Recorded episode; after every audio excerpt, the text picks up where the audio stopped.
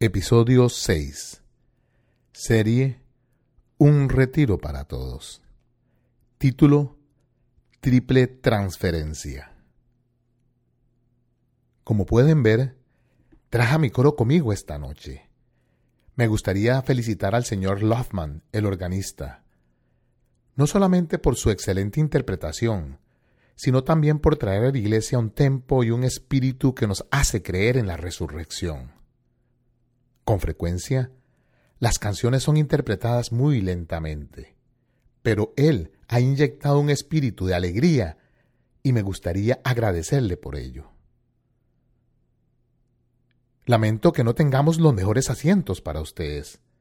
Cuando los veo me acuerdo de una predicación un domingo de Pascua en la ciudad de San Patricio, en Nueva York.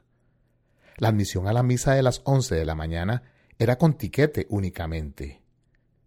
Un hombre vino a la rectoría aproximadamente una hora antes de la misa, y lo recibí en la entrada. Él no me reconoció y me dijo, le doy cincuenta dólares por un ticket para escuchar al obispo Ching.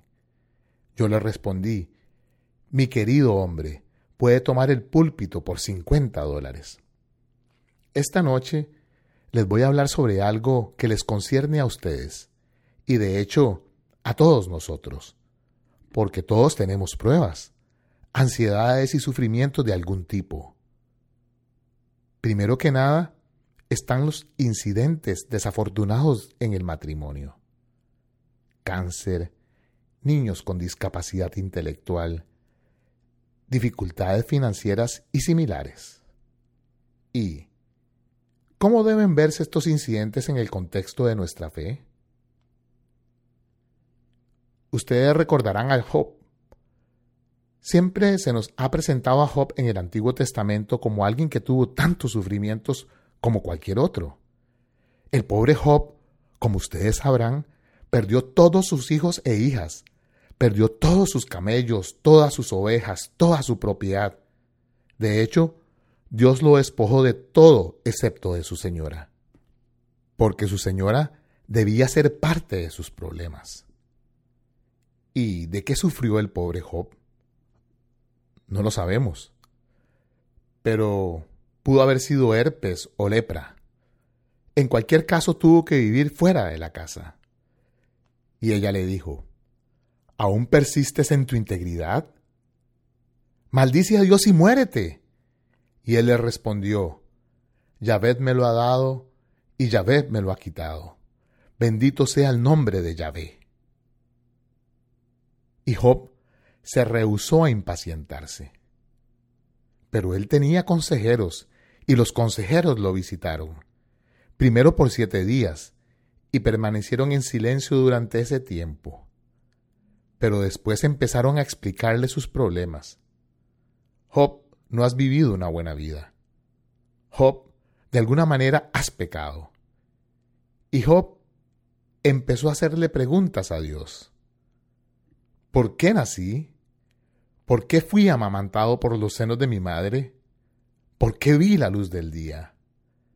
Y así continuaron las preguntas. Estas fueron preguntas para las cuales nos gustaría tener respuesta. Si un dramaturgo de Broadway hubiese escrito la historia de Job, cuando Job formuló todas esas preguntas, el dramaturgo hubiera hecho que Dios caminara en el escenario y dijese, Job, responderé todas tus preguntas. Todo cobrará sentido. Pero cuando Dios aparece realmente, ¿qué hace? Le hace más preguntas a Job. ¿Dónde estabas tú cuando cimenté la tierra? ¿Dónde se sientan sus bases? ¿Quién puso su piedra angular? ¿Dónde viven las tinieblas? ¿De dónde sale el hielo? ¿Quién pare la escarcha del cielo? ¿Puedes atar los lazos de las Pléyades? ¿Puedes hacer salir a su hora la corona y guiar a la osa y a sus crías? ¿Levantas tu voz a las nubes? ¿Tienes de mensajeros a los rayos? ¿Acuden a ti y te dicen, aquí estamos? Cuando Dios terminó de hacerle preguntas a Job, Job entendió que las preguntas de Dios eran más inteligentes que las respuestas de los hombres. Y él simplemente aceptó la voluntad divina. Y al final, todo le fue restaurado a Job, todos sus hijos, todas sus hijas, todo su ganado, toda su fortuna, y esa es la razón por la que Dios conservó a la señora Job. No, ¿no lo entendieron? Porque hubiera tenido dos, y desde ese entonces hemos estado preocupados por el problema del mal. Ahora bien, no hubo respuesta en ese entonces al problema del mal. Tampoco los consejeros tuvieron las respuestas correctas de hecho. Dios le dijo a los consejeros que fueran a donde Job a ofrecer sacrificios para que Job intercediera por esos estúpidos consejeros. No hay ninguna respuesta filosófica racional al problema del mal, así que bien podrían ustedes dejar de hacer esas preguntas. Podemos encontrar el mal al inicio de las escrituras. En el principio creó Dios el cielo y la tierra. Y después, dice en la siguiente línea, la tierra era caos y confusión. De alguna manera ya había maldad en la tierra, probablemente debido a la caída del ángel. Por lo tanto, las escrituras no explican el mal. La única respuesta que hay es que hubo una apertura del cielo a la tierra, y Dios descendió a la tierra para tomar sobre sí mismo todos nuestros pecados, para soportarlos y para mostrarnos cómo hacerlo. Esa es la única respuesta. En otras palabras, nuestro Señor tomó nuestro lugar y transfirió sobre sí mismo todos los males que nosotros podemos sufrir. Él cargó con todos ellos. Digo, transfirió sobre sí mismo. Con transferencia quiero decir que tomó la carga que era nuestra y la puso sobre sí mismo. Ustedes deben haber visto la imagen en la historieta del niño que cargaba a su hermano herido y dijo, Él no pesa, Él es mi hermano. Eso es transferencia. Ustedes saben que es una transferencia financiera. Alguien paga su deuda. Una vez fui a Lourdes a celebrar el quinto aniversario de mi ordenación. Solo tenía suficiente dinero para ir a Lourdes, pero no lo suficiente para hospedarme una vez que estuviese allí. Así que decidí que si tenía la fe suficiente para ir hasta Lourdes a celebrar el aniversario de mi ordenación, le correspondía a la Santísima Virgen hacerse cargo de mí. Así que fui y me hospedé en el mejor hotel de Lourdes. Cuando ustedes piden milagros, no deben de ser tímidos. Pues bien, el mejor hotel de Lourdes es apenas un hotel de quinta o sexta categoría de aquí. Y me hospedé en él por nueve días. Y al noveno día recibí la cuenta. Era realmente sorprendente. Hasta tuve visiones de la gendarmería francesa y me vi lavando platos por el resto de mi vida. De manera que fui al mediodía del noveno día a la gruta y no pasó nada. Por la tarde tampoco sucedió nada. Entonces se volvió seria la situación. Pensé que le daría otra oportunidad a la Santísima Virgen. Así que fui a la gruta nuevamente a las diez de la noche. Un hombre bien vestido me tocó en el hombro y me preguntó ¿Es usted un sacerdote estadounidense? Sí, le respondí. ¿Habla francés? Sí, le dije. ¿Conoce París? Sí. ¿Estaría usted dispuesto a ir con nosotros a París mañana y mostrarnos París y hablar francés por nosotros? Entonces, él me acompañó hasta el hotel y me preguntó, ¿ya pagó la cuenta del hotel? No creo que exista en el español una pregunta más resonante que esa. Nunca lo olvidaré. Así que le hice pagar la cuenta. Luego regresé a Lovaina, donde estaba estudiando con mucho más dinero del que había salido. Eso es transferencia. Ahora llegamos a los tres tipos de males que afligen a la humanidad, físico, mental y moral. Y vamos a ver cómo todos estos males fueron transferidos a nuestro Señor y cómo Él cargó con ellos, para mostrarnos que pueden ser cargados y superados. Un ejemplo bastante sencillo de esta transferencia me lleva a mi niñez. Déjenme decirle a las generaciones jóvenes, como usted, mi querida niña, que usted está viviendo en una época en que el aceite de ricino es prácticamente desconocido. Pero hay muchos en esta congregación que fueron criados con aceite de ricino. Ahora bien, no hay manera alguna de disimular el mal sabor del aceite de ricino. El jugo de naranja no funciona. Nada funciona. Pues bien, yo tuve que tomar aceite de ricino. Mi abuela servía una cucharada y se la tomaba y decía, ¿ves? No es nada, sabe rico. Yo sabía que la mataba, pero ella lo tomaba de todas formas. Ella me estaba enseñando que la agonía del aceite de ricino podía soportarse. Ella no hablaba de eso. Ella actuaba. Ahora vemos cómo nuestro Señor transfirió sobre sí mismo todos los males. Primero los males físicos. En el Evangelio leemos que nuestro Señor asumió todas nuestras enfermedades y dolencias. Pero no existe evidencia alguna de que nuestro Señor estuviese enfermo alguna vez. ¿Por qué entonces decimos que asumió nuestras enfermedades y dolencias? Primero que nada, déjenme probarles que Él nunca estuvo enfermo. Nada físico tocó a nuestro Señor hasta que Él dijo, Esta es vuestra hora, la hora del mal. Intentaron arrojarlo por una colina, y Él caminó entre ellos ileso. Tres veces intentaron lapidarlo, dijeron que no era su hora. La policía vino a arrestarlo. Él los arrestó con sus palabras. No fue sino hasta que él dijo, esta es vuestra hora, que ellos pudieron tocarlo y hacerle daño. Entonces, si él no sufrió ninguna dolencia física, ¿por qué las escrituras dicen, él tomó nuestras flaquezas y cargó con nuestras enfermedades? Porque existe algo llamado empatía, lo cual es algo mucho más profundo que la simpatía. La simpatía está en el exterior, la empatía en el sufrir con. Aquellas de ustedes entre la audiencia que son madres han visto a sus hijos, a sus niños sufrir y han dicho que ustedes asumirían gustosamente ese sufrimiento. De cierta forma ustedes sufren más que sus hijos porque ustedes están más conscientes de la agonía por la que está atravesando el niño. Un amante también le diría a su amada o a su amado que se encuentre enfermo, desearía poder asumir tu agonía. Por lo tanto, hay quienes tienen una empatía tan profunda por otros que de hecho llegan a sentir sus dolores. Un distinguido psiquiatra en Suiza dijo que al final del día podía sentir los males mentales de los pacientes a los cuales había atendido. También está la historia del indio que vio como un granjero golpeaba a un búfalo y por la noche, cuando se quitó la camisa, tenía las marcas de los golpes en su espalda. Pues bien, algo similar hizo nuestro Señor.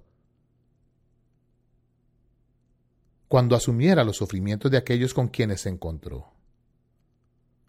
Por lo tanto, cuando Él curó al ciego, al sordo y al mudo, ¿qué dicen las escrituras que hizo nuestro Señor? Suspiró, suspiró yo creo que cuando nuestro Señor curó al ciego sintió la ceguera de un Milton. Cuando curó al sordo sintió la sordera de un Beethoven. Cuando curó al leproso sintió su lepra como si fuera suya. Y en tres ocasiones lloró. Lloró por los pecados en la agonía de Getsemaní. Lloró por una cultura decadente en la civilización. Y lloró con dos hermanas por la muerte de su hermano. Él estaba compartiendo sus dolencias. Así que nuestro Señor asumió sobre sí el sufrimiento. Es por eso que cuando la mujer sirofenicia tocó la orla de su manto, dicen las escrituras que nuestro Señor sintió un poder salir de él, una fuerza salir de él. ¿Por qué? Porque perdía fuerzas. Así de grande era su empatía. Para poder darle fuerza y poder a otros, con frecuencia debemos perderlo nosotros. Así que él sintió una disminución, por así decirlo, de energía y le fue transferida a esa mujer. Por consiguiente, no hubo ningún tipo de enfermedad o mal físico que nuestro Señor no asumiera sobre sí mismo. Ahora bien, además de los males físicos existen los males mentales. Existen niños con síndrome de Down y personas con discapacidad intelectual. y están aquellos que han hecho de sus vidas un infierno, los pesimistas y los existencialistas de nuestros días, los ateos, temerosos de la oscuridad, la soledad de las almas, la oscuridad de quienes una vez tuvieron fe y la perdieron. ¿Cómo será redimido este último grupo que mencioné? Solamente por nuestro Señor, quien asume su soledad y su abandono. Él también tuvo que asumir el sentimiento de abandono que sobreviene a estos niños. ¿No creemos que cuando ellos mueren, mueren inocentes y serán llevados a la presencia de Dios? Pero de igual manera, Él cargó con todas las agonías mentales del mundo, cualesquiera que sean. Y en ese gran momento en que el sol ocultó su luz, como avergonzado de iluminar la escena del crimen del disidio, él gritó, Dios mío, Dios mío, ¿por qué me has abandonado? Casi fue un momento en el que Dios fue un ateo. Él estuvo al borde del infierno, tomando sobre sí nuestros males, para que nosotros no dijéramos, Dios no sabe lo que es ser así. Un amigo mío, el doctor Richard Gurmbrand, un ministro luterano, nació en Rumanía. Se hizo ateo comunista y luego fue convertido al cristianismo por un viejo judío quien oró por 75 años para poder convertir a un judío. Y cuando los soviéticos ocuparon Rumanía, auspiciaron un congreso sobre religión y le dijeron a los protestantes, católicos, unitarios, musulmanes y todos los demás que asistieron, vamos a deshacernos de la religión, habrá un nuevo despertar en el mundo. Algunos obispos ortodoxos, sacerdotes católicos, ministros protestantes y musulmanes se levantaron uno tras otro y se suscribieron al comunismo algo que bien podría suceder en nuestros días si estuviésemos en esa misma situación. Aquellos comprometidos con el mundo se comprometerían entonces, y con más razón aún. La esposa del doctor Gurmbrand, Sabina, le dijo, Levántate y limpia la vergüenza de la cara de Cristo. Si lo hago, pierdes a tu esposo, replicó él. No quiero a un cobarde como esposo, dijo ella. De manera que él se levantó y defendió la religión y finalmente aquellos quienes habían desertado empezaron a aplaudirle. Los comunistas le quitaron el micrófono y fue arrestado de camino a su casa. Estuvo trece años en una prisión comunista, tres de los cuales los pasó en un calabozo a treinta pies de profundidad y sin ver la luz del día torturado de una manera indescriptible, puesto en el calabozo con ratas hambrientas. ¿Por qué? Porque él insistía en predicar el Evangelio a los prisioneros. Yo le pregunté una vez, ¿en qué pensaste cuando estabas en el calabozo con ratas hambrientas? Él me respondió, pues yo soy judío, yo hablo hebreo. Y esas palabras que nuestro Señor en la cruz dijo, Dios mío, Dios mío, ¿por qué me has abandonado? Están en el pasado, no en el presente. De manera que nuestro Señor no estaba diciendo, ¿por qué me estás abandonando? Sino, ¿por qué me has abandonado en el pasado? En otras palabras, nuestro Señor lo estaba considerando como ya completado. Él, en vista del gozo que se le proponía, soportó la cruz. Ciertamente una victoria triunfal. Él no fue abatido por la crucifixión, sino que miró hacia adelante, hacia la Pascua. Y el doctor Gurbrand dijo, de manera que yo miré las ratas exactamente así. Yo sé que saldré de aquí, yo confío en el Señor, así que voy a hacer como si estas ratas ya hubieran estado conmigo en el pasado. Luego dijo, aquellas ratas que aún tenían fuerzas royeron pedazos de la carne de mis pies, y aquellas que ya estaban muriendo de hambre, no hicieron nada. Solo se quedaron en la esquina filosofando. Y después de una semana, no me hicieron nada. Y finalmente me dejaron salir de ese encarcelamiento. Si hay un hombre que podría inspirarlo a uno a odiar, es este hombre. Pero vean cómo logró atravesar esa situación y logró superarlo. ¿Por qué? Porque él estaba relacionándolo a la pasión de Cristo, quien ya había atravesado por lo mismo. Todo el tiempo que él y su esposa estuvieron en prisión, su hijo corría por las calles de Rumanía, porque no podía conseguir trabajo, ya que sus padres eran prisioneros políticos ante los ojos de los comunistas. Pero él era cristiano. Más tarde conoció a una joven israelita, quien había sido convertida por un amigo del doctor Gurbrand, de manera que Michael y Judith, la joven israelita, fueron bautizados. Y les cuento esto porque estoy muy feliz, ya que ellos tuvieron un hijo recientemente y decidieron ponerle mi nombre. Me alegra poder ser parte de esta gran tradición judía y cristiana de un hombre que fue fuerte durante su persecución. Así que él lo superó. Cualquier persona llena de odio puede superarlo en unión con Cristo. Ahora tenemos los males morales. El más serio de todos, la culpa. Y nuestro Señor tuvo que cargar también con esto. Él cargó con todas nuestras transgresiones. Él fue nuestro representante. Merecemos morir por nuestros pecados. Él tomó nuestra muerte sobre sí. Y cuando asumió la muerte, nosotros de cierta manera morimos también. Déjenme explicarles cómo Él transfirió nuestra culpa moral sobre sí mismo. Imaginen a un juez sentado en el estrado.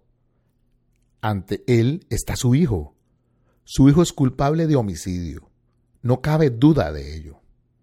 Toda la evidencia ha sido presentada. Así que su padre debe de dictar la sentencia. Él hace justicia y condena a su hijo a muerte pero inmediatamente después de haber condenado a su hijo, baja del estrado y le dice a su hijo, yo asumiré tu sentencia. Eso sería misericordia. Habría una transferencia de culpa del hijo al padre, pero entonces el padre deberá morir. Ahora bien, esto no ilustra por completo lo que sucedió cuando nuestro Señor tomó nuestros pecados sobre sí. Supongamos que al momento en que el joven fue condenado por haber asesinado a otro joven, la víctima entrara caminando. ¿Qué diría el joven condenado? No pueden condenarme. ¿Dónde está el cadáver de la víctima? ¿Cuál es la evidencia de que yo haya matado a alguien? ¿Me vieron asesinarlo? Él no está muerto, está vivo. Demando que se me libere. Esto es exactamente lo que son el Viernes Santo y el Domingo de Resurrección. Somos culpables de la muerte de Cristo, pero Él se levanta en la gloria de la Pascua. De manera que, siendo culpables de su muerte, podemos decir, ¿lo ven? Soy libre. Eso es la Pascua. Eso es la resurrección. Esa es la fe en Cristo en relación a la culpa por nuestros pecados. Retomando la triple transferencia, Ustedes preguntarán, ¿sabe Dios lo que es sufrir? ¿Alguna vez tuvo Dios una migraña como si estuviese coronado con espinas? ¿Sabe Dios algo sobre la infidelidad? ¿Fue traicionado por los suyos? ¿Sabe Dios lo que es el hambre? ¿Alguna vez pasó diez o doce días sin pan? ¿Sabe Dios lo que es tener sed y sobre aquellos que mueren de sed en el desierto? ¿Sabe Dios algo sobre los heridos en el campo de batalla con su carne colgando en su cuerpo? ¿Qué sabe Dios sobre aquellos que son trasladados de emergencia al hospital con sus manos y sus pies desgarrados, desfigurados? ¿Sabe Dios algo sobre estos males? Sí, Él cargó con todos ellos, y nadie es jamás conquistado por ningún mal siempre y cuando lo una con la pasión de Cristo ya sea un mal físico, mental o moral. Esta es la única respuesta que existe al tema del dolor y el sufrimiento. Ahora bien, yo sufrí mi vida continuamente durante un periodo de 12 o 14 años.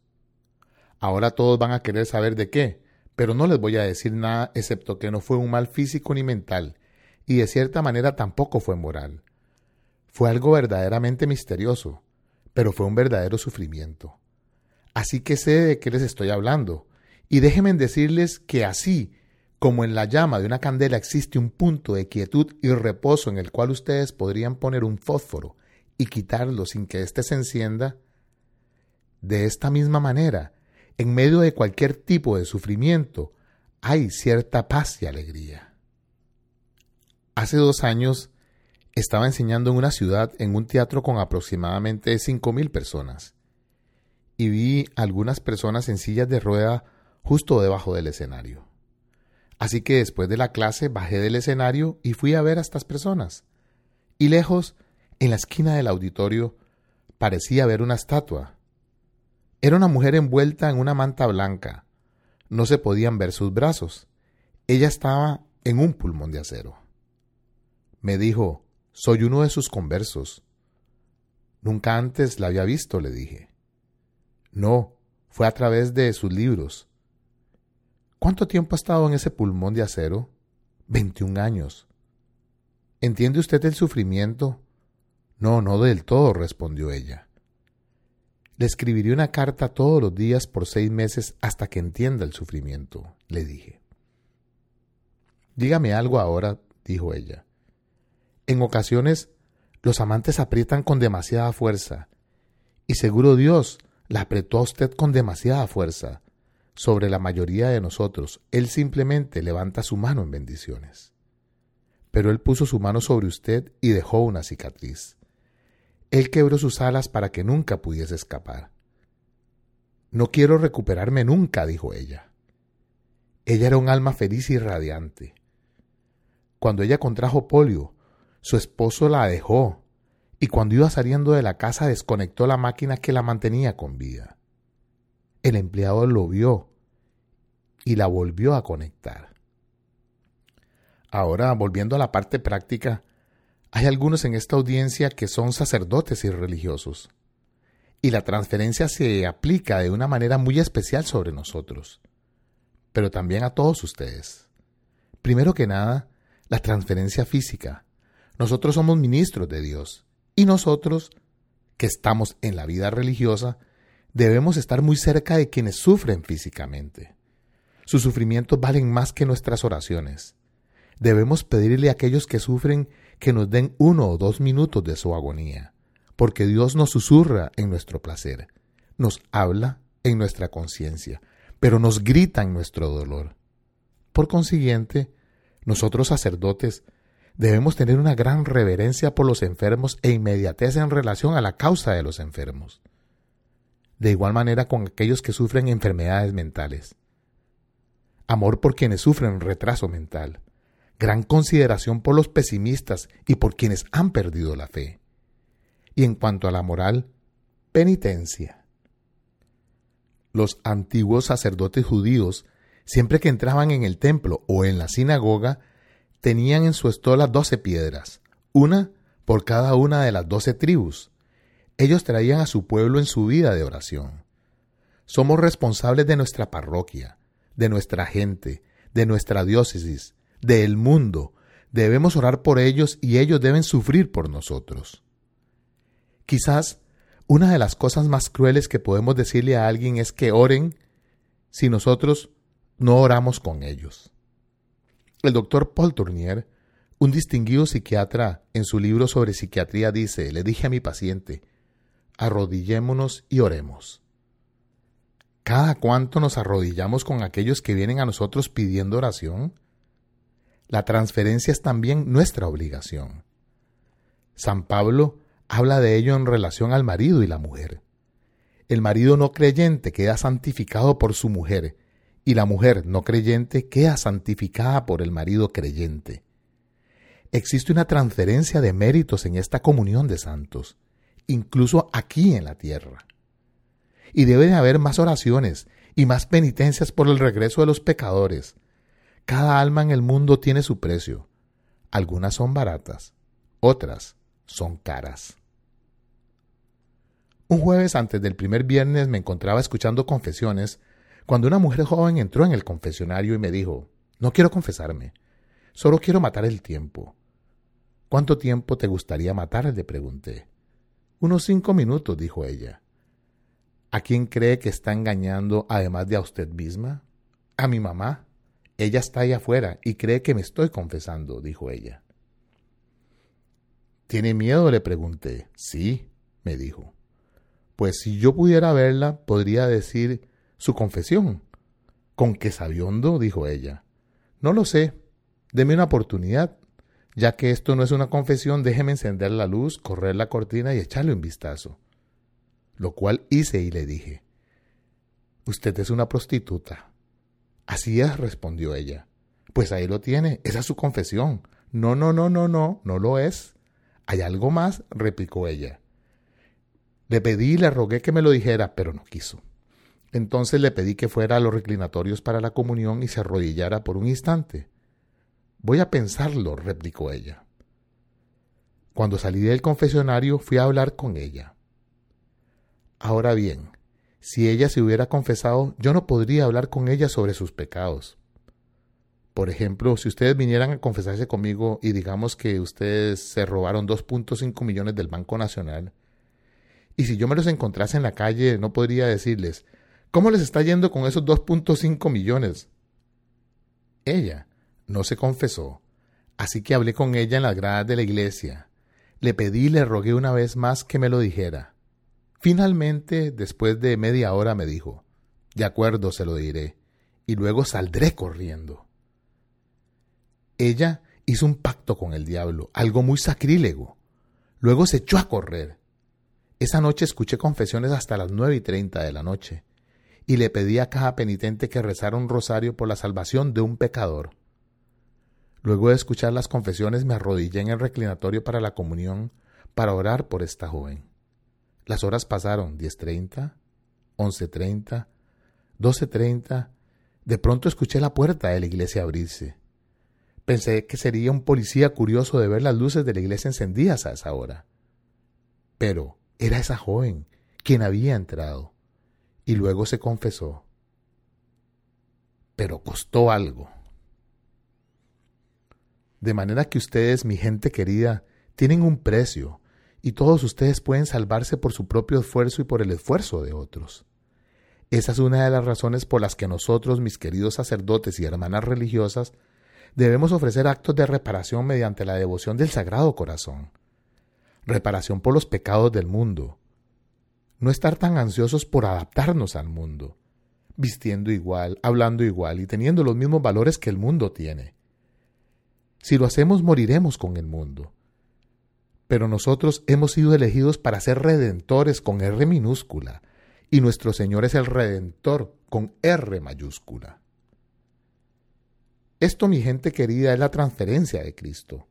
Él tomó sobre sí nuestras enfermedades y nuestras dolencias, nuestras dudas, nuestro agnosticismo, nuestros dolores y nuestras transgresiones, y en Él encontraremos paz y consuelo. Y nuestra alegría es continuar su pasión, su encarnación. Este será el tema de mañana por la mañana. Así que vivan cerca de Cristo en la cruz. Siempre que hay un silencio a mi alrededor de día o de noche me sobresalta un clamor proveniente de la cruz. La primera vez que lo escuché salí a investigar y encontré a un hombre en la agonía de la crucifixión. Exclamé entonces, te bajaré de allí. Intenté remover los clavos de sus pies, pero él replicó, déjalos allí, pues no me pueden bajar de aquí hasta que cada hombre, mujer y niño vengan juntos a bajarme. Pero ¿qué puedo hacer? No soporto tu gritar. Y él me dijo, ve al mundo y dile a toda persona que conozcas, hay un hombre en la cruz. Dios los ama.